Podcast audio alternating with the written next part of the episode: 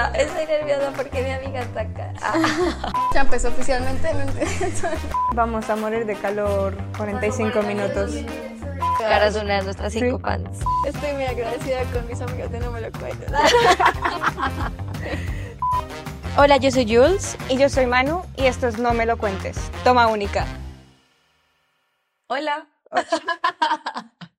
Siempre nos cuesta mucho empezar. Eh, ¿Qué tal? Bueno. ¿La introduces tú o la introduzco yo? Estoy nerviosa porque mi amiga está acá. Toda. Eh, bueno, pues hoy es nuestro cuarto episodio. No, quinto. No, es el cuarto. Ah, mierda, es el quinto. Sí, Sí, sí, sí, sí, sí. es cierto, porque tenemos el, el de Xavier. uh. Eh, y estamos súper felices porque tenemos nuestra primera invitada a nuestro podcast de No Me Lo Cuentes. Estamos súper felices por tener a Carol Oviedo, alias arroba C concepto en Instagram. Pero yo nunca uso mi Instagram. Bueno, para que conozcan más de ti nuestros cinco oyentes. La anterior vez se quejaron conmigo que no mencioné a una oyente especial. Ella va a saber, ella va a saber. Ok, La estoy mencionando con esto. especial, hola. No, mamá de Manu. Sí, la prima. es mi prima. Y nada, pues estamos súper felices porque es como el primer podcast que tenemos con un invitado y la idea es como esto, tener como estos espacios también con gente, con amigos o con personas que tienen diferentes como Opiniones. experiencias, opiniones, expertise en cierto tema porque lo estudió, porque es fan o porque lo sabe. Entonces, pues el tema hoy, la verdad que me gusta mucho y tiene que ver mucho con la carrera de nuestra invitada. Em, y eso. Y entonces, ¿cuál es la cuéntale carrera, Juli? Ah, que Que ella lo diga, que ella se presente. Sí. Ay, no. Ay, qué. Eh, ¿Qué? O sea, que tengo que estudiar. No, A ver, es una súper diseñadora de modas. Ah, sí. Estudió en Colo en Bogotá, ¿no? sí. Sí. Ah, bueno, pues sí, yo estudié diseño de moda en Bogotá, en Arturo Tejada. Eh, bueno, no, primero empecé estudiando en Argentina. Eh, estudié allá en la UBA un rato porque quería ser diseñadora industrial y estuve casi que un año eh, de CBC, que es como la primera parte de, de eso. Luego de ahí me fui a la Arturo Tejada para estudiar moda y terminé moda en Arturo Tejada y luego pasé a la Salle College para hacer a, a dirección de arte en moda. Y luego hice como unos cursillos en ilustración textil, que es como lo que más hice al final de, de todo. Y ya, y ahora pues estoy estudiando un posgrado de negocios en moda en Nueva York. O sea, En New York. súper industrial. Nada más y nada menos una de las industrias más grandes de moda en el mundo. Bueno, no Literal. sé, es, o sea, es mi concepto, Sí, no es como sí, estereotipo que tú piensas en moda y piensas en tres ciudades. Ah, sí, No, obvio. Milán, París y Nueva York, muy probablemente. Pues qué Resto, bien. sí. Y sí, son como las tres capitales. No, es, es, es la mayor capital de la moda, es París. ¿París? Y luego, sí. Y luego Milán, Nueva York. Ajá, sí, como lo dijiste, tal cual. Joven. Ujú. Sí. Tú también Ya. También eres diseñadora. Re pro, Señora. sí, sí, sí, re, re pro, Eh. porque son las más, más, más importantes. ¿Qué, qué hacemos? Introducimos el No, tema. no, no. Y bueno, y por esta razón creo que Ya. elegimos una gran película para hablar un poco sobre... Que es súper mainstream además. Es súper mainstream, un poco snob, pero la verdad yo la amo. O sea, Sí. personalmente como que me gusta mucho porque, no sé, creo que la vi en una época de mi vida en que, no sé, sí. me gustaba ese tipo de Sí. cine y me encanta, independiente como no, no viendo El Diablo Viste la Moda, la película, eh, como de una manera objetiva o cinematográfica, sino más como una historia de vida. Me encantó como de lo que trataba, pero esto también como que nos abrió muchas dudas e incógnitas, porque a veces uno ve mucho cine y ve muchas películas y como que crea esos imaginarios de que ciertas industrias funcionan así. Entonces Exactamente. tú ves películas de gastronomía y piensas como, bueno, la industria gastronómica debe ser un caos, deben ser una mierda todos. Em, y bueno, nos pareció súper chévere como hablar en este episodio de, de, de la industria de la moda, de cómo está representada En el en el cine. con nuestra súper experta en moda. Yo no soy experta en moda, sí, ¿verdad? Pues lo que nos preguntábamos con Julio es que yo siento que, eh, con, bueno, obviamente el Diablo Viste la Moda tiene una representación muy grande de lo que podría ser Vogue o sí. Anna Wintour y Sí, todo sí. este mundo. Pero si tú ves otras editoriales que hablan de ca- casas de modas famosas en el cine o que se- no sean biopics de diseñadores, siempre es como lo- son, es una industria muy superficial, es una industria un poco mierdita, ¿no? Como que no le interesa. lo- Entonces, como que nuestra pregunta es, ¿es verdad que eso sí? Hay una, o sea, toda la industria de la moda es tan chiti como lo presentan mainstream en, en muchas películas Sí, la vemos. industria de la moda es fea. En realidad es muy fea. Eh, pues como lo pintan en El Diablo eh, Viste la Moda, en realidad no es así. O sea, yo siento que la moda y, y Nueva York y como que el Vogue están muy romantizados en esa película. Eh, O sea, a nivel que, que no están así porque están haciendo como algo hermoso de lo que en realidad es una, una vaina repaila. Eh, pero en general la moda depende de la, del, digamos que de la rama a la que te estés dedicando, porque la moda es gigante. Uno piensa como que la moda es el diseñador que hace, eh, la persona que compra y la editorial de moda, súper bonita. Pero pues en realidad hay como resto de cosas detrás de eso. O sea, hay gente que hasta, hasta hace estudios en moda, que es como historia y moda a la vez para saber como cosas, no sé, de, de la humanidad y en fin, como sociología de la moda y demás.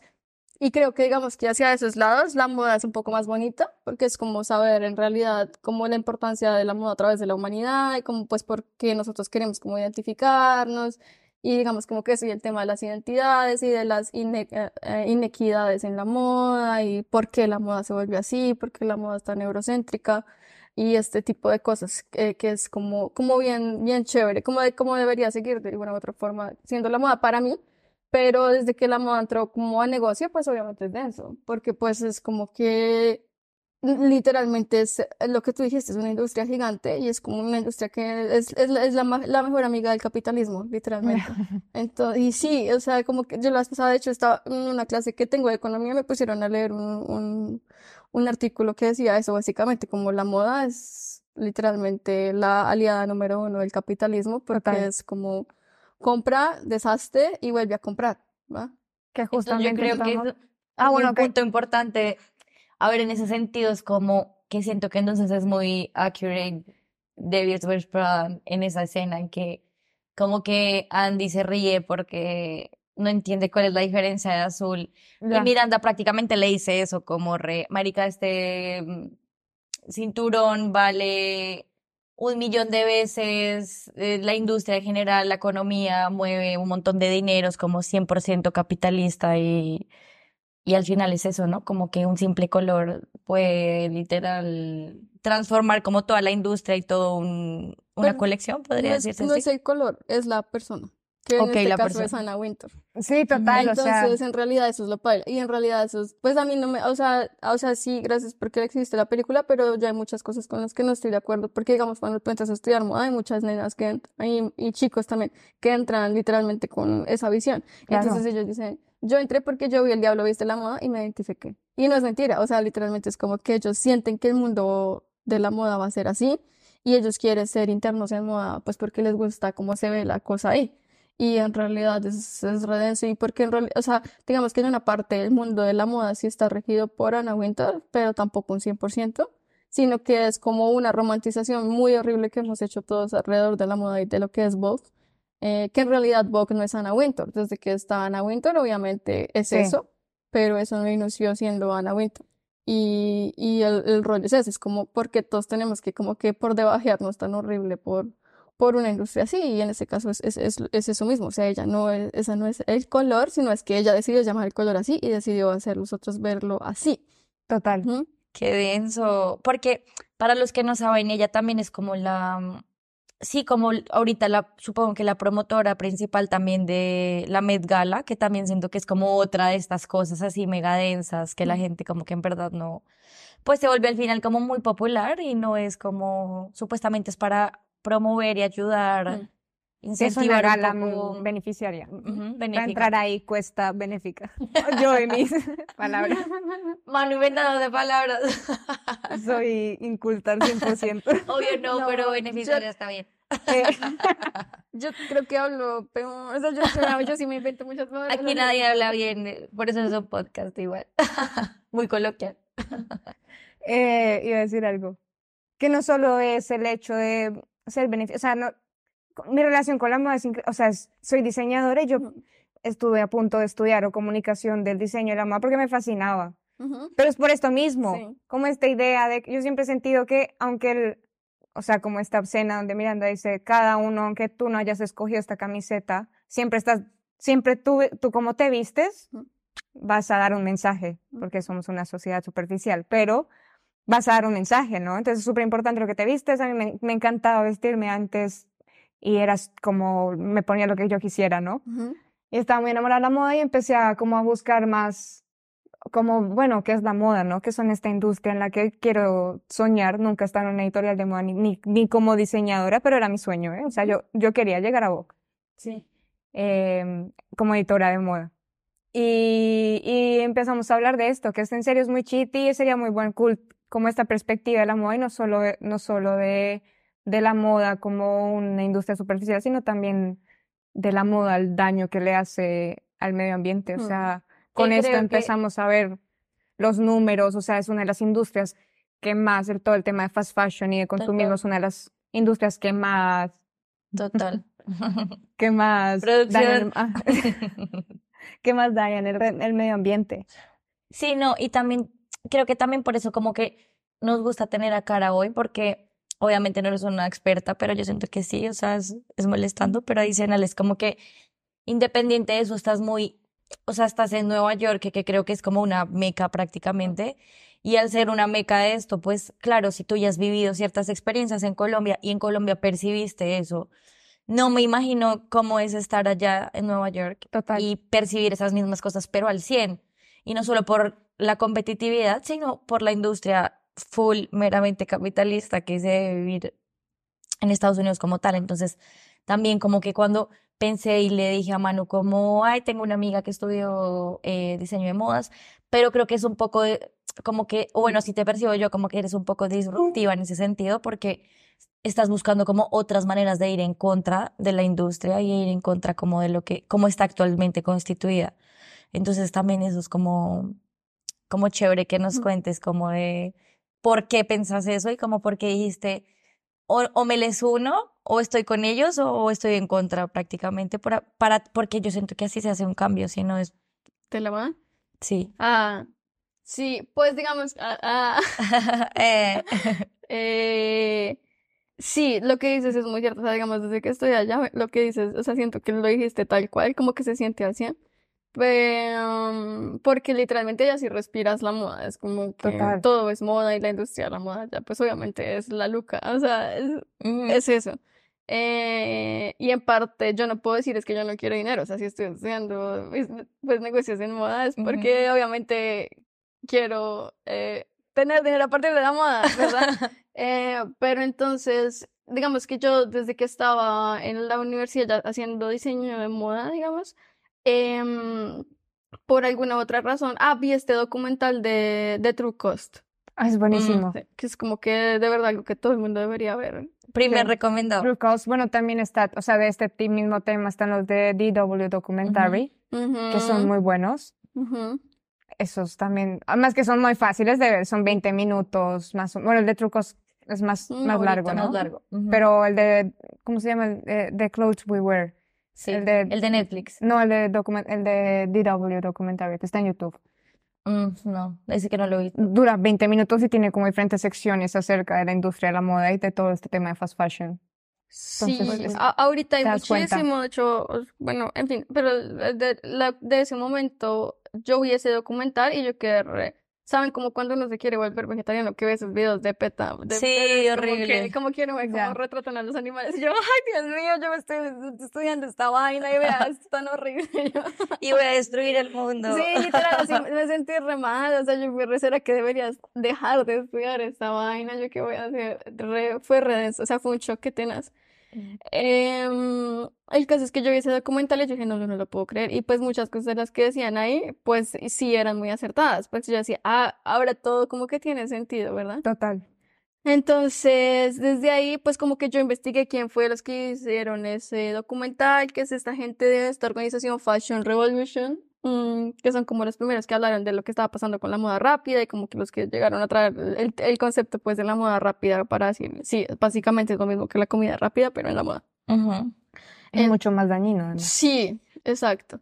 Entonces, eh, yo como que, bueno, miré esa vaina y dije, no, esto está tenaz y traté como de investigar si tal vez en Colombia alguien estaba haciendo algo por eso, pues porque no era un movimiento, digamos, que colombiano, pero pues a ver si, porque sabía que en varias partes del mundo estaba, pero no sabía si había como representación en Colombia, sí la había, pero muy chiquita. El caso es que igual me empecé como a relacionar con ellas y luego eh, pues como a investigar qué era lo que estaban haciendo más o menos en Colombia y pues igual luego empecé como a averiguar más en general y como que mis últimos semestres lo llevé como hacia la moda sostenible, em, pero en ese entonces era difícil, yo, ese era 2016, mejor dicho.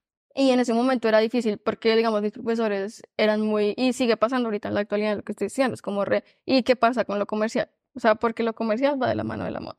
Total. Entonces es como, bueno, pues sí, eso está muy bonito y chévere, pero, pero como, pues como que no te va a vender, ¿sí? O Muy sea, bonito y todo, pero estudia otra cosa, majita. Sí, literal, era como, Además que yo siento que cuando tú vas a estas tiendas que son sostenibles o de ro- o, eh, de telas, como obviamente no es Zara ni nada de esto, es como una prenda me cuesta el doble. Es carísimo. exacto. Es muy caro, entonces yo digo, claro, o sea, a mí me parece, es el, el- la, la doble, la doble moral de acá es, claro, me parece, me encantaría vestirme todo sostenible y me encantaría que todo fuera de diseño happy para el planeta, pero no me va a gastar 200 Exacto, euros es que en realidad la moda sostenible ahorita no es moda sostenible porque no es No. social, es que ese, ese- ese es el rollo.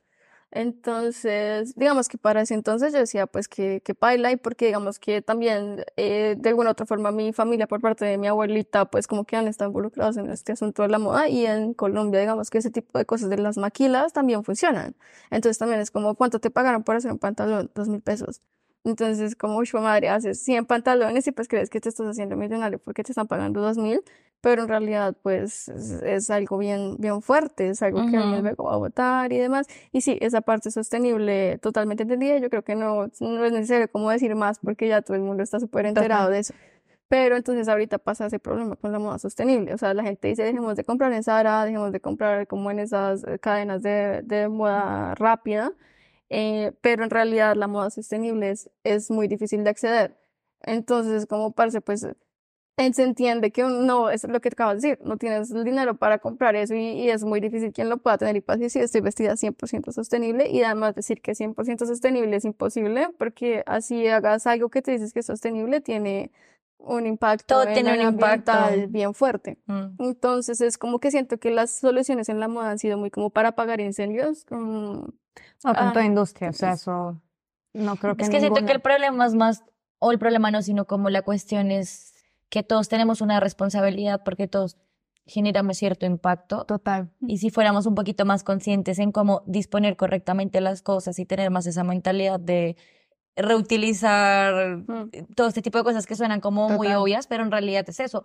Tú al final no vas a evitar viajar en avión, al final no vas a evitar comer ciertos productos que provienen, no sé, de aceite de palma o este tipo de cosas que en, en lugar de ir en contra del sistema es como aprendamos a disponer correctamente de tener un consumo responsable, ¿sabes? Y siento que ese es también uno de los problemas que hay en la moda, como que yo entiendo la gente que compra en Shein, yo compro en Shein porque pues a veces también hay cosas que salen muy baratas, pero creo que al final es tú cómo dispones esa ropa, o sea, si simplemente la botas y ya, o en verdad la reutilizas, la regalas, todo ese tema con la ropa de bebés que yo creo que es densísimo, como de bebés y niños, como que se ¿Qué pues ya crecen y ya, y ya está. Y eso me ha gustado mucho acá, como en general, no sé, en- no sé en Colombia porque no estoy como muy enterada, pero acá he visto un montón de, de tiendas vintage como para bebé y me parece súper cool porque hay muchísimas. Total. Entonces son maneras responsables, no es como que queremos ir en contra de la industria o yo perciba que Cara está como en contra de la industria de esa manera, como si teniendo una doble moral o algo así, no es como re, no, yo lo apoyo, yo quiero dinero, lo que estás diciendo y, y quiero vivir de esto porque es mi pasión, pero, pero pues va más allá de eso, de, de ir en contra porque sí. Sí, pues digamos que es, y más que lo de, lo de la ropa de bebés, 100%, eso también pasa en Colombia, de hecho con los juguetes pasa un resto en Mm, Colombia Yo, yo había bueno. ido, sí, te voy a decir que yo conozco una tienda de juguetes de bebés en Colombia, por la Exacto, 116. Sí, exacto. Y como que el resto de papás van y venden sus cositas allá y pues está chévere, exacto. Eh, Pero digamos que lo que digo es de la solución de apagar, incendios, como con la moda, porque digamos que sí, el, la segunda, el eso está increíble y nueva, toda la generación Z, ellos literalmente que todas las estadísticas dicen que sus closets van a ser toda ropa de segunda. Literal, como en dos años. todo Como esas cosas virales que son como segunda. estoy vestido aesthetic o como una abuelita y tienes que adivinar si la persona es una Bueno, abuelita. cuando voy a Colombia es como cojo a mi mamá, que esto no le gusta, vale, y me lo traigo. O cogía cosas que mi mamá ya no utilizaba y las mandaba a arreglar. O sea, pero esto, que, que hay un documental también muy fácil de ver que se llama The New Black y es como el futuro de la moda. Entonces son como cinco personas de diferentes industrias hablando como de la bio, biotecnología, como Adidas también, cómo Ujú. implementa esto en la ropa. Y hay algo que me interesó mucho de lo que estamos hablando, por eso lo digo, no lo quiero meter ahí, sino que saben que es Patagonia, la, la, la marca de ropa, que es Sí. como North Face, pero Sí. sostenible. Sostenible, estoy haciendo entre comillas.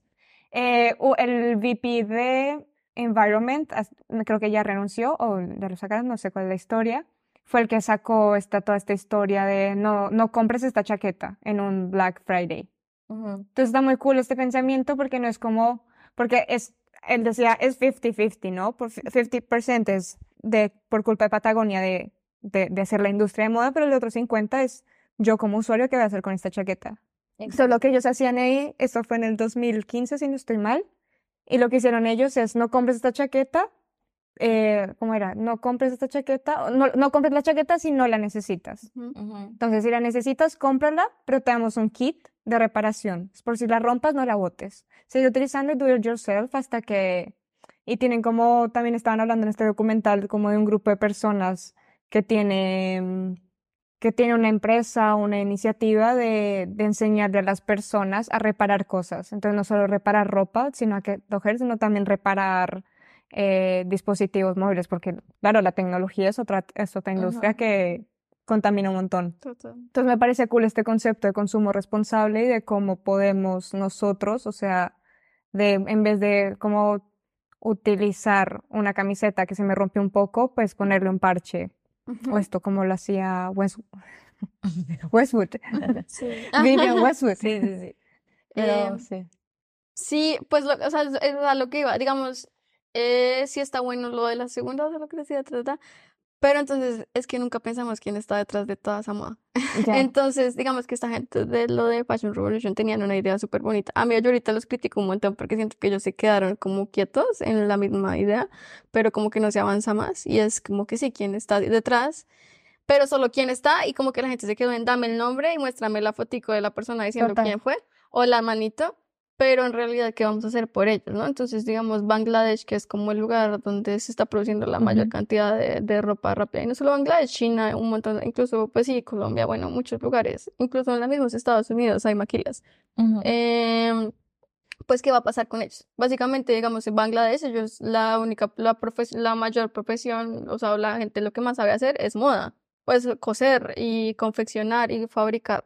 Entonces, pues a la final estamos diciendo, dejemos de comprar, solo hagamos el segundazo, pero socialmente, ¿qué va a pasar con ellos? Pues porque Claro. ellos, o sea, no es, nadie está pensando en realidad, pues toda esta gente que me ha vestido durante todo este tiempo, pues se va a quedar sin un Sin empleo, trabajo. sin trabajo, sin Total. dinero. Y, y pues qué, entonces, pues, y a, a- a causa de qué, de que estábamos buscando una solución súper rápida también a qué vamos a hacer con el medio ambiente. Que Claro, son como esas soluciones de cuando van a África y les llevan tenis. O Exacto. sea, no están haciendo, Ajá. ¿qué están haciendo? En realidad Ya. les están dando tenis y Sí, bueno, es Exacto. como cuando destaparon el Bronx, es como, bueno, limpiaron una calle, ¿y qué? Exacto. ¿Qué Entonces, por- pasa con toda la injusticia social que hay detrás? Exacto, en por eso como que esa moda sostenible en realidad no es tan sostenible porque no es social. Las, las soluciones están buenas, pero lo que les digo es muy apagando incendios porque es que no, no se está yendo como tan al, al- a la, a la final de lo que se podría hacer realmente desde la raíz de la moda. Entonces digamos que algo que a mí me parece, o sea, que o sea, siempre como que me lo he cuestionado muchísimo y digo, está buenísimo la moda sostenible y yo sí quiero hacer eso pero hagámoslo bien. Y es como, bueno, está chévere esto de, de la segundaza y demás, pero miremos otras soluciones para los diseñadores, porque pues yo también sí soy diseñadora, digo, yo quiero construir algo, pero que como ya estoy también ya cansada de hacer cosas desde la reparación, que está bueno, está bueno, a mí eso me encanta, me parece hermoso, pero también qué tal si yo quiero empezar algo de ceros. Pero que yo lo puedo decir es totalmente sostenible y es accesible para la gente. Para la- Entonces, digamos que últimamente algo que, que es de lo que decía es como el futuro de la moda, que, que yo siento que sí es como una solución muy viable, que, que es difícil, vale mucho, pero siento que sí la podemos hacer, es, es a partir de los materiales. Entonces, lo que es ahorita como de la parte como biosostenible y demás dentro de la moda, interesante- Interesantísimo. Yo, eh, Tarantino. tarantinísimo. Ah, Mm, Cuéntanos sobre tu, lo, lo que hiciste Exacto. con el material. Sí. Entonces hay una cosa que se llama los biomateriales, eso es lo que iba. Entonces los biomateriales son básicamente textiles que están hechos a partir de desgastes y básicamente a partir de lo mismo que se hace la comida. Entonces no sé si han visto como esos eh, restaurantes como súper elegantes que son eh, como cocina biomolecular y demás, sí, que es como helado de nitral, o sea, cosas así súper locas. Sí, sí, sí. Pues lo mismo se puede hacer con la moda, pero pues para los materiales. Entonces, eh, pues digamos que algo que puede ayudar mucho a la moda es la industria médica, sobre todo la industria biomédica, eh, porque ellos básicamente crean materiales para las personas con ciertas enfermedades o demás, o para tratamientos y demás. Y esos mismos materiales pueden funcionar para la moda. Entonces, yo no sé si, digamos, vieron que este señor, que de hecho es de España, eh, eh, yo no me acuerdo su nombre, pero él tiene una empresa que es como de, de telas que son a partir de spray. Entonces, no sé si vieron por ahí Mm. que esto estaba como muy popular en un, en un desfile de modas hace poquito. Con Bella Hadid. Ah, Con Bella Hadid, Val- sí, mm, sí, sí, iba a decir Valenciaga, pero no. Valenciaga está cancelado. No, ay, pero se me olvidó el nombre Sí, no, también, pero sí. le- Fue el que le hizo el vestido a Bella Hadid con... Pero no esa- fue, no fue Lowy. No, no, Lowy, no, no. no, no, ¿No? Fue otro y ya se eh, me olvidó. Bueno, pero el caso es que mm, él tiene esa empresa de telas en spray y básicamente son, se puede construir ropa en las personas a partir de ese spray y él como que llegó a eso a partir de la industria biomédica también. Genial. Entonces como que eso, es, esa, esas nuevas fibras que él ha creado sirven como para heridas, como para cuando te partes el brazo, como para dolores y demás. Y eso puede funcionar para la moda muy bien y porque se puede hacer a partir de fibras naturales también. Ujú. Eh, sí, Copernic. Entonces, em, y el señor se llama como Manel, Manel algo. Perdón, señor Manel. Pero, Señor él- Manel, un- él tiene un doctorado, es un- de verdad como doctor Manel. na, na, na. Bueno, Wow. eh, el caso es que, bueno, se pueden hacer a partir de esos materiales, pero digamos que él ya tiene un estudio pues muy avanzado, o sea, tampoco es como que todos vamos a poder poder hacer eh, eh, ropa de- a partir de sprays pues como tan breve, pero hay gente sobre todo en Latinoamérica que se ha empezado como a enfocar en los biomateriales, digamos que todo esto que he aprendido yo, que todavía la verdad soy muy amateur en parte de los biomateriales, lo he aprendido con, con gente de, de, de Latinoamérica. Ujú. Entonces, sí. Ah, entonces, eh, esto, hay una, hay una chica que se llama, Bio- bueno, una chica no, una profesora que tiene un Instagram que se llama Biomaterialista y ella es una profesora de Argentina, que es como con la que yo más o menos como que he tratado de empezar a hacer como algunas cosas, eh, porque he tomado sus cursos, pero también pues he investigado por mi parte porque en Nueva York esta movida como que biotecnológica también está buena, pues eh, digamos que no, no es muy famosa, pero en un ámbito académico es como que se sabe que la industria de la moda podría ir hacia allá y que los que tienen mucha plata podrían pagar por esos materiales y empezar a hacer como soluciones un poco más asequibles. Entonces son eh, materiales hechos a partir de desgastes y de materiales como vegetales, glicerina vegetal, como lo que se usa para el maquillaje y ese tipo de cosas. Y, digamos, yo los he empezado a hacer en mi casa y sí funcionan, pero em, pues obviamente es como mucho trabajo, digamos, son cosas que son hechas a partir de gelatina, de agar-agar, sí, es hechas cosas hechas a partir de algas y de biopolímeros naturales. Entonces, Sí, como todas esas opciones ahora del cuero a partir de la piña. lo que yo he hecho es eso, pero digamos que eh, esas, esos también tienen muchas controversias, ¿Sí? porque digamos, sí está esos piñatex, y está bueno, obviamente es mucho mejor que usar un cuero natural o que usar un cuero sintético, que es peor que el natural.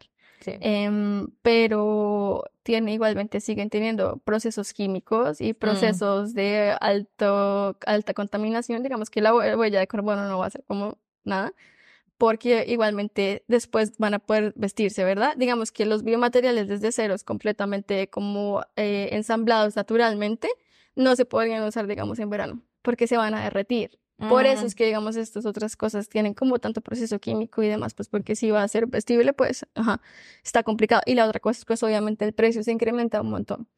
eh, pues porque es una nueva tecnología y demás, pero siento que es algo que se puede llegar a hacer, que puede llegar a ser asequible para la gente en un futuro porque los materiales no son tan costosos, sino es cosa de que alguien como con mucho dinero la pueda, pueda, pueda ver bien la inversión y, y hacerla desde ahorita para en el futuro poder Claro. ganarle un montón a partir de tal vez de algo más sostenible, digamos que como cuando la moda se volvió preta porte, que es como que la gente, toda la gente podía empezar a usar ropa como súper de diseñador. Ya. sí, pero a, a, a- a tallas ya listas. Entonces que hay algún momento la moda sostenible pueda llegar a eso, como, como hacer una pronta moda, digamos, o a una moda que pueda ser accesible para todo el mundo, pues estaría buenísimo si alguien le invierte desde ya ahorita, digamos, a, es- a esa producción de esos biomateriales y a la investigación y, y demás. Por si ahorita acaso, Caro está- buscando inversores para sus proyectos. Ojalá. O sea, por favor. Sí. Pues es que yo siento que ese es el problema. A ver, es que estamos diciendo cosas muy obvias, ¿no? Pero ese es el punto. Es como Ya. que el problema de no solo romantizar, sino de representar de ciertas maneras ciertas industrias es el problema, porque, claro, si yo no estudio moda o no estoy muy inmersa en esta industria, pues no voy a entender qué pasa cuando yo compro en Shein o qué pasa cuando apoyo este tipo de cosas de fast fashion. Y ese es el problema y era por eso que queríamos hablarlo como a través de una película que elegimos, que es como Claro. un referente, pero en realidad es como, claro, al final las películas como que cumplen esa función en también en de, de retrato, como de espejo, Sí. como de espejo de la sociedad, pero a la vez no, porque termina siendo ficción y creo que termina creando como esos, ese típico imaginario Un de wannabe que cierta industria funciona de esta manera y, y uno por eso no, sí, no hace conciencia como de ciertas cosas. O sea, tú puedes hacer una película, no tiene que ser un documental, e igual vas a hacer conciencia sobre ciertas dinámicas o ciertas Total. construcciones en la sociedad o lo que sea. Entonces, por eso era como que elegimos el lista de moda, pero también queríamos preguntarle a Cara como, o sea, ¿cuáles son esas tres películas que tú dices como nada que ver? O sea, en absoluto, como que la gente la ve, la ama y. ¿Y cuáles son esas tres o bueno, una película que tú digas como creo que va por acá, creo que es un buen ejemplo? Yo siento que de todas las películas como mainstream de moda, como El Diablo Viste la Moda, no representan Sí, a la moda en absoluto. en absoluto. No, o sea, la vez pasada estaba hablando, de hecho, con una nena que es como que le está yendo muy bien en la moda allá en, en Nueva York. Eh, que hecho es como que me está padrinando en un programa que estoy haciendo ahorita. Y ella me decía, si tú fueras eh, Andy, literalmente desde el principio, con esa primera respuesta que le dio, la hubiera despedido de una. O sea, es Con como... esos, esas chanclas con las que se fue en la primera cena. Bueno, en parte sí, pero no, de verdad, como con lo que respondió Re, no, pues a mí esto no me interesa, Sí, como sí, re, sí. Yo o quiero sea, ser periodista. Exacto, re, bueno, está bien, vete, gracias, Ya. literalmente. Y sí, hubiera sido así, y también que es en parte la moda en sí, es la industria de la moda es en algo hostil, es en eso también. Pero digamos que ahorita está cambiando un poco porque las empresas también tienen, se están dando cuenta de alguna otra forma que tienen que cumplir ciertas como responsabilidades sociales. Si y no cancelados. digamos ahorita allá pues en Nueva York como que digamos mis, mis todos los proyectos que yo estoy haciendo me preguntan como por un proyecto de equidad, diversidad e igualdad. Todo tiene que tener eso. Y si no tiene equidad, diversidad e igualdad, no, no va. No, o sea, chao, me saqué cero, literalmente. Es como que ahorita, obviamente, las empresas están cambiando porque incluso tienen como oficiales en eso, una persona que le- como que maneja todo ese entorno y demás. Em, pero bueno, en, en cuanto a películas, bueno, El Diablo Viste la Moda, siento que no, no la representé. Yo que muchos amigos que estudian moda y demás me van, todo el mundo me va a matar porque todo el mundo la ama, pero yo siempre discuto a partir de esta película. Es como, no. Bueno, Claro, porque una cosa es amarla desde mi perspectiva, yo, que es como que la amo por Meryl Streep, porque siento que es un papelazo, Andy Sí, no, también. total. total. La historia de que el verdadero villano, hay un meme súper pro de que el verdadero villano de la película es el novio de Andy. Literal, es como Porque no que la dejan crecer. no la deja vivir. Ya. Y yo, bueno. Entonces, claro, yo la amo por eso, pero una persona como Cara que está En el mundo de la inmersa, moda. es como, marica, eso no tiene nada que ver, o sea, Sí, exacto, o sea, como, como yo no, o sea, no quiero eh, ser una interna que se está partiendo la cola, llevando café a una señora que me trata como el peor popo de la vida. Entonces, bueno, uno, eso. Em, dos, a ese interno de moda, tampoco, que es, Ay, que es con Anne Hathaway De Niro. también. Ya, ya. Anne Hathaway está ahí como Sí. cagándola. O sea, lo hace muy bien o muy mal. Anne Hathaway tiene estos dos Sí, sí, extremos. Sí, sí, sí. Ese, esa es re mala película de la moda. Y de resto, la verdad que no se me ocurre ninguna. ¿Tiene alguna que quieran preguntarme y yo diga sí? No, no, entonces una buena. Bueno, como y que una buena, Phantom Thread. "Oh, esa es buenísima". Uy, uy, Daniel Eso es de- del modista famoso, no sé cómo, no me acuerdo cómo se llama. Sí, Sí. no, es del modista Sí, sí, famoso sí. que, bueno, que igual visualmente también es increíble. Es Sí. pasadísima. Y la Entonces, historia. la historia es Eso, eso. Visual y yo, Sí. historia, siempre.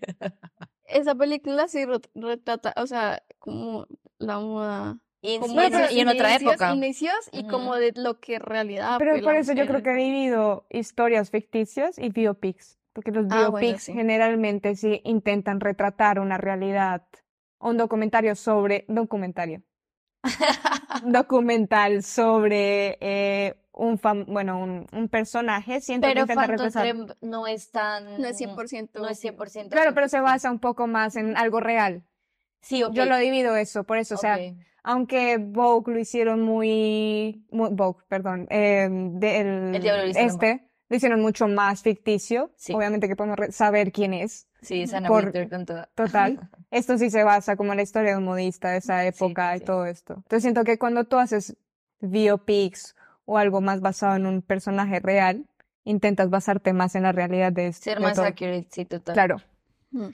Pero siento que también Pero es buenísima, como sí. Un, fiel retrato a Sí. no solo la industria en general, sino como en el, el tiempo, ¿no? O sea, bueno, la Sí, película va más allá de eso, pero es como Y en la moda también, porque es que la El moda, el tiempo, factor del tiempo es- horrible, porque es que a partir del tiempo es que todo se ha dañado horrible, porque todo lo quieren para allá, y por eso es que no, o sea, Bueno, igual vivimos en una sociedad en donde el tiempo Por eso es que la moda es el mejor amigo del capitalismo, o sea, es porque es como... Así se va a llamar el capítulo. Encontramos nuestro. Eh, la moda se viste de capital. No, pero tampoco quiero decir que la moda sea tan horrible. O sea, Sí, a mí sí. me encanta, por eso estudio mata. Sí, o sea, no, este es el amor de tu vida. pero Bueno, igual la moda también cuenta una historia, o sea, no es, no es malo pues, estar dudando de una industria. Podemos estar dudando de la industria de la tecnología, que también tiene muchos eh, peros, también todas las industrias tienen peros. La moda es muy cercana a todos, porque al fin y al cabo todos nos vestimos, bueno, la mayoría de nosotros nos vestimos, tenemos que hacer una presencia en sociedad. Pues lo que decía, o sea, es tan cercano aunque no quieras. Es que ese es el problema. Si tú quieres ser 100% responsable, pues no vas a comer, no vas a vestirte, no vas Total. a tener tiempo de ocio, no vas a poder ver ni siquiera películas porque todo daña, todo Todo. contamina, todo Bueno, pero es corrupte. un consumo corrupte. más responsable, podemos llamarlo. Sí, sí. Entonces es como, Y buscar formas, y encontrar formas de tú hacer tu granito de arena al fin y al cabo. total. Ya sea como diseñador, intentando buscar formas de volverlo, pues no va- vamos a hablar de un 100% de sostenibilidad, pero sí un 70%. O, Sí, o más allá de ser ayuda. sostenible, también siento que es como lo que tú sientas que está bien y es tu filosofía, ¿no?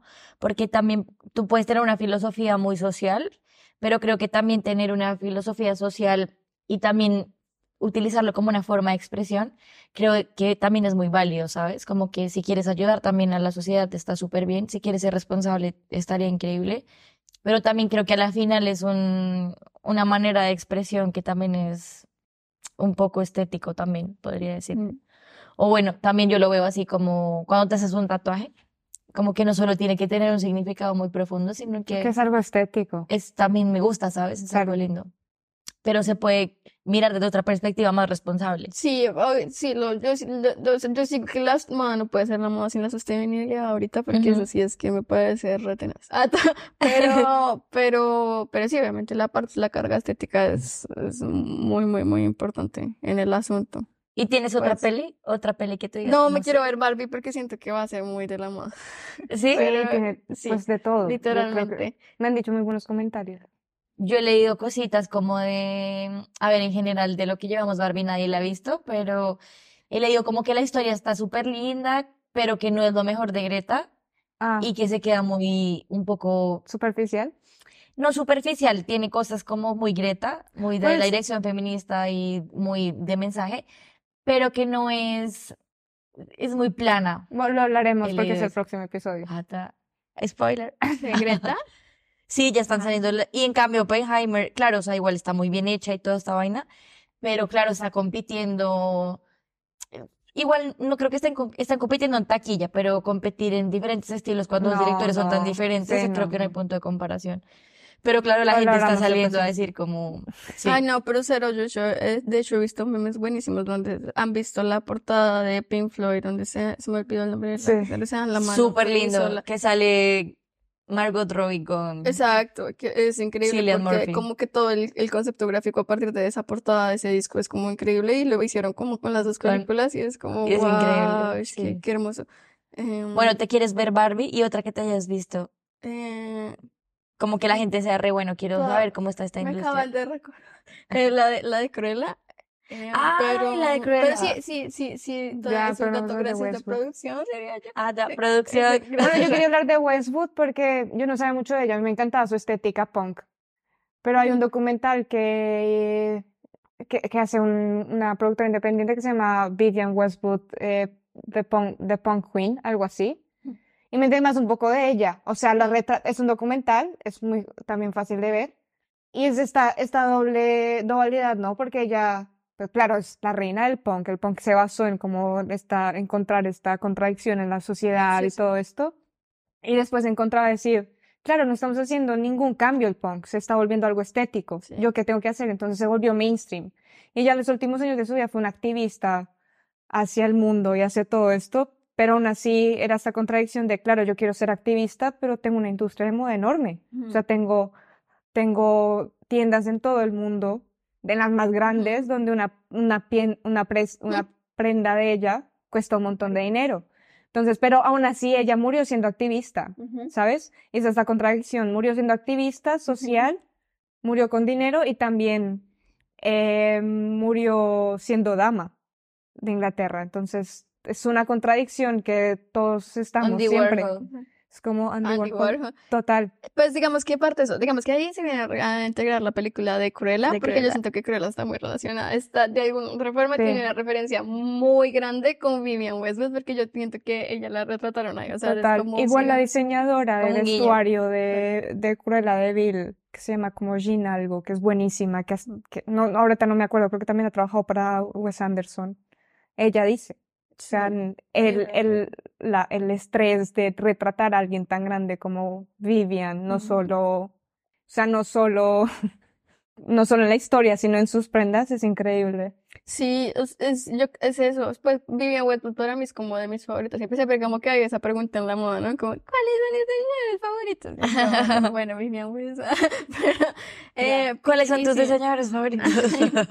Eh, pero sí, sí, ella hizo algo, lo que tú dices, para mí siempre ha sido como súper interesante, porque sí, ella es como, sí, hay que ser activista, y uno mira como toda la teoría de Vivian Westwood, y es Sí. hermoso como todo su punto de vista. De hecho, yo hace poquito la escogí para un proyecto, porque yo dije que la marca estaba, en la- estaba muy mal, porque es que Ya. literalmente, es lo que tú dices, él, o sea, es como, sí, yo visto Vivian Westwood porque ella es súper activista, porque ella buscaba el cambio climático y demás, y sí, es verdad, y como que toda su filosofía y su filosofía aparte de frases y demás, como todo el que salga a ser activista es alguien súper intelectual y demás, es como, wow, qué tesa, o sea, verdad que increíble. Pero, exacto, o sea, nos estaba haciendo mucho y uno mira como la parte de responsabilidad social de Vivian Westwood y tampoco es que esté tan grande en su, la empresa de lo que es ahorita Ajá. y demás. Y es como, pues bueno, está hermosa como toda la, la, la que me estás metiendo acá, como en imágenes en gráficas y narrativa, que hermoso, pero de resto es como, pues ahí se quedó. De hecho, el que la maneja ahorita es su ex esposo. Es como Andreas. viudo. Ujú. Bueno, es chistoso Exacto. porque en este documental está también este conflicto que Vivian ya tiene, tiene 30 años de diferencia, la- o sea, podemos hablar de 30 años de diferencia, esta relación. Vivian estaba ya en el mundo activista y Andreas decía, no, yo solo quiero que se vea bien. Y Vivian queriendo disruptir todo, pero no podía, o sea, no, no, no sé si no podía o no quería o estaba haciendo en su momento, pero estamos llenos de estas contradicciones que tú dices, ¿será que algún día podemos hacer un cambio? Entonces, sea, quizás sí la moda es eso. Es un muy buen ejemplo porque es que así es, así funciona todo literalmente. Y digamos que lo que ella empezó haciendo era, era como un, un apoyo al do it yourself. Entonces era Total. como, tienes esta camiseta, píntala, haz lo que sea, repárala y vuélvela a una construcción política y que puedas identificarte y mostrar que estás en contra del sistema. Total. Y ahora ver como una cosa nueva, súper fabricada, donde como que en un por debajo me están diciendo, la hizo una persona de África y apóyala. Sí, porque así es como está funcionando. Es como, ay, qué genial. ¿Y cuánto vale? Mil dólares. Ya. Entonces, como, de incluso en los segundazos, allá en Nueva York, las prendas de Vivienne Westwood no bajan de 800 dólares en los Sí, segundazos. no, me imagino. Es que Entonces- ya es muy grande. Exacto, entonces como fue pucha que fuerte y lo otro, digamos, si uno se pone a analizar la marca ahorita, eh, digamos en, en cuestión de eh, redes sociales, página además, eh, no tiene ninguna modelo como plus size. Eso también es la- pensé, la- que la- diversi- diversidad no hay en... no, hay diversidad, todos son como súper ultra delgadísimos, la mayor parte, digamos que blanca, y si es una persona de color, es una persona como súper cliché de color, digamos, Sí. ¿sí? Eh, no hay como personas con discapacidad, como que sí apoyan mucho a la comunidad LG LGBTQ y más, pero no es como, como algo tan como tan Ya. sincero, es como porque tenemos que hacerlo. Sí, muy inclusión forzada. Exacto. Y lo otro es que si tú te pones a ver el Instagram, el Facebook, el, el Twitter, todo, es como nueva colección, compra ya. O sea, es como- Claro, pero esta es esta contradicción porque Vivian justo dice, yo no conozco al, al equipo de marketing. O sea, como que ella estaba tan lejano de su, ella como marca, que, bueno, murió. Ya. Bueno, al final siento que es un poco de responsabilidad también Total. artista, o sea, Sí, sí, sí, total. no O sea, puedes como querer esparcir un mensaje y luego no encargarte de cómo lo vas a esparcir, ¿sabes? Es Total. como, No, que hay muchas contradicciones. O sea, el documental te me gusta tanto porque también contradice todo lo que tú opina, opinas acerca de este, total. porque también tiene, o sea, Vivian no era lo que uno llama una persona amable, era súper frentera y te decía, esto es una mierda y no me gustó, Sí. no me vuelvas a cruela. presentar esto. Claro, entonces es, por eso está cool. Pero era la última de Disney con Emma Watson. Sí, pues, sí, se vayan a confundir. Ah, sí, sí. Lo pondremos en la Ellos como, ¿qué? Toda cruel la que usaba piel de... No, la no, que no. mató siento un dálmata. Y con esto y un bizcocho. No, mentira. Em, ¿Puedo decir algo? Sí, Eh, sí, pues, sí. Eso, eso está muy relacionado con lo que decías hace un rato de la gala del Met. Sí. Porque es como que básicamente ellos, en realidad, lo más importante de la gala del Met es la exhibición como tal.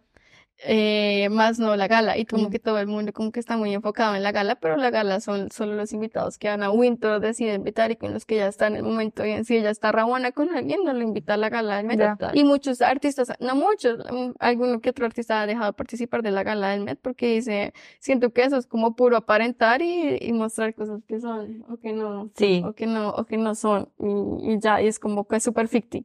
sí, Sí. total. Entonces, eso es muy lo que pasa también con, en cuanto a la, digamos, videojuegos como, como industria. Claro, y que al final, es que claro, a ver, nosotros no estamos como moralmente, no nos sentimos moralmente superiores a, a tantas cosas que pasan Ah, en el no, mundo. yo Como que al no. final es como, Es entrar en este debate. sí, es entrar en el debate y yo creo que entre- es más como entrar en la incomodidad. O sea, siento que Total. cuando tú dis- entras a, a discutir cualquier tema y, y, y te sientes incómodo, la incomodidad como que te hace salir de tu pensamiento, de la zona de confort y te hace como cuestionarte.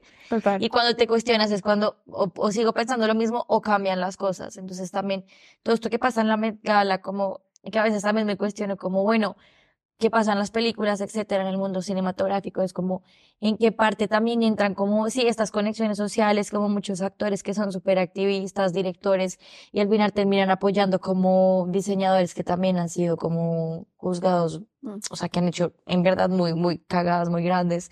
Entonces es como Bueno, a quienes están apoyando es como, eh, claro, es, es como una contradicción y por eso aquí también quería hablar como del papel de algunos diseñadores que se vuelven directores como Tom Ford, porque siento que el man es increíble, o sea, el man dirigió Animales No- Nocturnos, si no se la han visto, es una película con Amy Adams Adams. y Jake Gyllenhaal, o sea, es la película de la vida y y yo digo, como marica, como hay gente tan talentosa en el mundo que puede, además de diseñar increíble, dirigir y hacer una película tan increíble como Animales Nocturnos. ya. Y luego lo veo apoyando como varias cosas. Y lo que ahorita Cara me contaba que ya, ya, ya nos cuentas es como, pero claro, man también está metido en una industria que al final él no es hijo de nadie rico ni nada, porque de hecho es como un granjero así de Texas, eh, creció gay, era, era una minoría. Pero digamos como que es como termina él meti- metido en dirigiendo una película, es como, ¿en qué momento pasó? Ya. ¿Sabes? Entonces, Cara me contaba que ahorita él es el... Ah, bueno, él es como el presidente de ahorita del CFDA, es como la, el, el cónsul de diseñadores de América, de bueno, de que América en realidad Estados Unidos, eh, en este, en este, en este, en este término, digamos que ellos le ponen América, pero es algo que yo discuto todo el tiempo allá y que yo les digo, no le digan América porque América es todo el continente, Total. Pero de Estados Unidos está dentro del CFDA como América, pero para mí América es completo continente, quiero decir que no, a- a- América para mí no es solo Estados Unidos, es todo. Me cansé. Pero sí, pero, pero es como del, el, como el presidente de estos diseñadores de. Estados Unidos y es como el man re, re pro y esa, es, es como es, eso es como lo que controla gran parte de la industria de la moda en el mundo, diría yo. Qué locura. Entonces, ahora Tom Ford hace parte de eso también. Pero entonces es como que hacen unas por otras, porque uno es como que a veces, digamos, siento que hace poco leí algo de que Tom Ford estaba teniendo como unas iniciativas repro para el medio ambiente, bla, bla, bla, bla, bla. Pero por otra parte es como, re, si tú miras el índice de sostenibilidad de la moda, que es como una vaina que hace esto de Fashion Revolution, es como que es de los que peor lo está haciendo. Entonces es como que súper contradictorio. Y lo que tú decías, la industria de la moda es de, de verdad demasiado incómoda y es de contradicciones. Yo siento que yo me vivo contradiciendo todo el tiempo con Todo- yo también re- todo el tiempo. Sí, no, sí, sí, estoy de acuerdo. No, mentiras, hoy es como... Pero pues, Bueno, pues bueno, estás dispuesto a incomodarte, esa es la pregunta. Es como, ¿estás dispuesto a cuestionarte? ¿Estás dispuesto a cuestionar tus opiniones, a cuestionar lo que tú eres en el mundo y estás dispuesto a hacer un cambio dependiendo del cambio que quieras hacer? Pues eh, ya, ya es tu elección y ya es tu granito de arena que vas a hacer y, y cómo lo vas a hacer. Sí, Pero la idea es estar prepara- estar dispuesto a preguntarse acerca de X o Y. total. Digamos, lo de la Met Gala, a mí- yo amo la Met Gala también, pero es como re que, que denso que no le paren bolas a la, a la, a la exposición como tal y a la exhibición, o que estos artistas no siguen la temática como es. Ya. Para mí eso es re denso, porque es como entonces ya como, Como- que te paro se paro de hablar de... No de entendiste nada del tema. Exacto, o sea, y más que como castigarlos o cancelarlos porque no investigaron, porque de hecho ni siquiera son ellos, son sus estilistas los que les hacen el, el, tem- ujú. el- el vestuario. Pero es como, bueno, por lo menos que tenga algún contenido realmente de moda, ¿no? Y no que se vuelva como esa cosa que, digamos, es lo que yo más odio de la moda y es como de quién es el mejor vestido y quién es el peor vestido, porque es que ahí... Además que es muy subjetivo. Exacto, Sí, total. exacto. Yo creo que si te representa bien y tú estás, yo siento que, o sea, si tú sigues la moda, vale, está bien, pero si tú representas lo que tienes en tu cabeza y sales con eso, esa opinión, siento que te vas a ver bien. Exacto. O sea, vas a sacar lo que tú eres. Total. Siempre. Ah, yo. Total. Sí. Bueno, Agree. quiero decir que en la Met Gala el año pasado, eh, fue- o fue este año, que se celebró Karl Karl Lagerfeld, yes. Y Karl Lagerfeld es un personaje muy polémico. Y me parece impresionante que lo hayan Es súper celebrado. polémico. Yo no entiendo cómo tantas artistas estuvieron apoyándolo. O sea, Claro. lo que lo hemos hablado un montón de veces, no es cancelar por cancelar, pero es que el man ha salido con unos comentarios muy densos que yo digo como, eh, sí, o Sí. sea, no puedes estar apoyando en movimientos Me Too y, e ir a la Met Gala de Karl Lagerfeld, como, yo no sé por qué Anna Hathaway estaba allá, yo la amo y no entendí. es como Bad Bunny. Sí, sí, sí. Pero Bad Bunny, eh, sí, no, no, o sea, que está bien, es increíble, yo también sería como, me encanta verlos, me encanta ver a Black Bueno, y creo que el sueño de toda la, todas las personas que les gusta la moda es ir a un Met Gala. Sí. Mm, Así sea como llevar, llevar, ¿sabes? Como, no sé. Este Como- año fue una cucaracha. La- eso iba a decir, la Este cucaracha. Una cucaracha. Se robó el show. Sí, en, la, en mitad de la, de la, de la Sí, alfombra. Y es como, Sí. por favor, y le hicieron fotos. Y le dieron fotos y la vieja ahí caminando por la alfombra y la gente como, Ya, ¿qué iría así, no sé, algo por, por, por ser parte del mundo de los famosos. De hecho, eh, yo, de pronto alguien la puso para representar a Karl Lagerfeld. ya, Ah, también, todo. Que no, todo Nueva York tiene muchas cucarachas, obviamente. Falta una rata. Sí, ya. y una palomita. Ay, hubiera sido Y un gato. Hubiera sido como súper abstracto, eh, una mutación genética. Bueno, ya. eh, Bueno, no, sí, en fin. No, y pues nada. Pues eh, espero que te, te haya gustado, Caro. Ay, sí. Gracias por venir. Cara, perdón. No, Es que como- todo es normal. Ese, lo tengo como ese concepto, lo quería decir, entonces dije como Es no estaba preparada Gracias, para mi concepto. O sea, a mí me llaman de tu cara, cari, cara, cara. ¿sabes? Vale, cara. Como cara de Levin. Ah. La musa de Lagerfeld. Literal, ah, yo. Literalmente. Para mí, para mí, Karl Lagerfeld, o sea, es eso, es que es súper contradictorio, porque él hizo muchas cosas por la moda, que sí, gracias, o sea, es excelente, pero sí, obviamente, como persona, y como persona que atribuye esos como eh, prejuicios y Estereotipos. a la moda, baila, baila, pero sí hizo, sí hizo, sí hizo mucho. Y para Chanel sí, ¿no? Que Chanel también es una historia súper linda. Ay, sí, no, porque imagínate que en Chanel, o sea, es hermoso, digamos, lo de Chanel, pero Chanel era, era, era como Es espía, verdad, espía de los es nazis, verdad, o sea, es es como verdad. era la, ma- la mayor nazi de sí. la vida y como que nadie lo sabe, digamos, que eso lo aprendí ahorita con una profesora, era como, me parece súper chistoso que en la universidad tengan como una frase, Coco Chanel, y era Es así como Coco Sí, Chanel. y como que la, la, la nena, la nena era como la espía nazi más Sí. grande de la vida. Sí, y porque era estuvo súper nazi. casada con un, un soldado nazi, ¿no? O- bueno, un militante nazi. Sí. Era de Sí, es verdad. Ujú. Es verdad, mira. Y si ves, sí, es como es de contradictorio, Sí, porque es como total. requiere ser No, revolucionario con las mujeres, ta, ta, ta, pero era súper nazi. También hay que depender, bueno, el tiempo y cómo sobre... Pero sí, sí, sí, total. Es Eh, como Bob. Marley. Vamos a cambiar.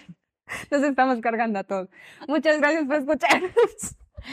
Ah, yo te- no escuché Bob Marley. Era un machista, misógino, terrible. Adiós. En serio, no si quieren, pero es verdad.